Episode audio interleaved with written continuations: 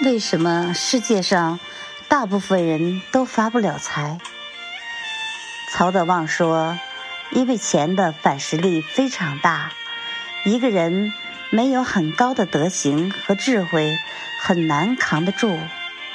看看我们身边的人吧，很多人当赚钱的数量到达一定阶段的时候，就开始飘了，开始破坏公序良俗，无视规则，把礼仪、教养、礼貌、人格。”道德全部卖给了金钱，厚德才能载物，德不配位，必有灾殃；人不配财，必有所失。厚德载物这个词，真不是随便说的。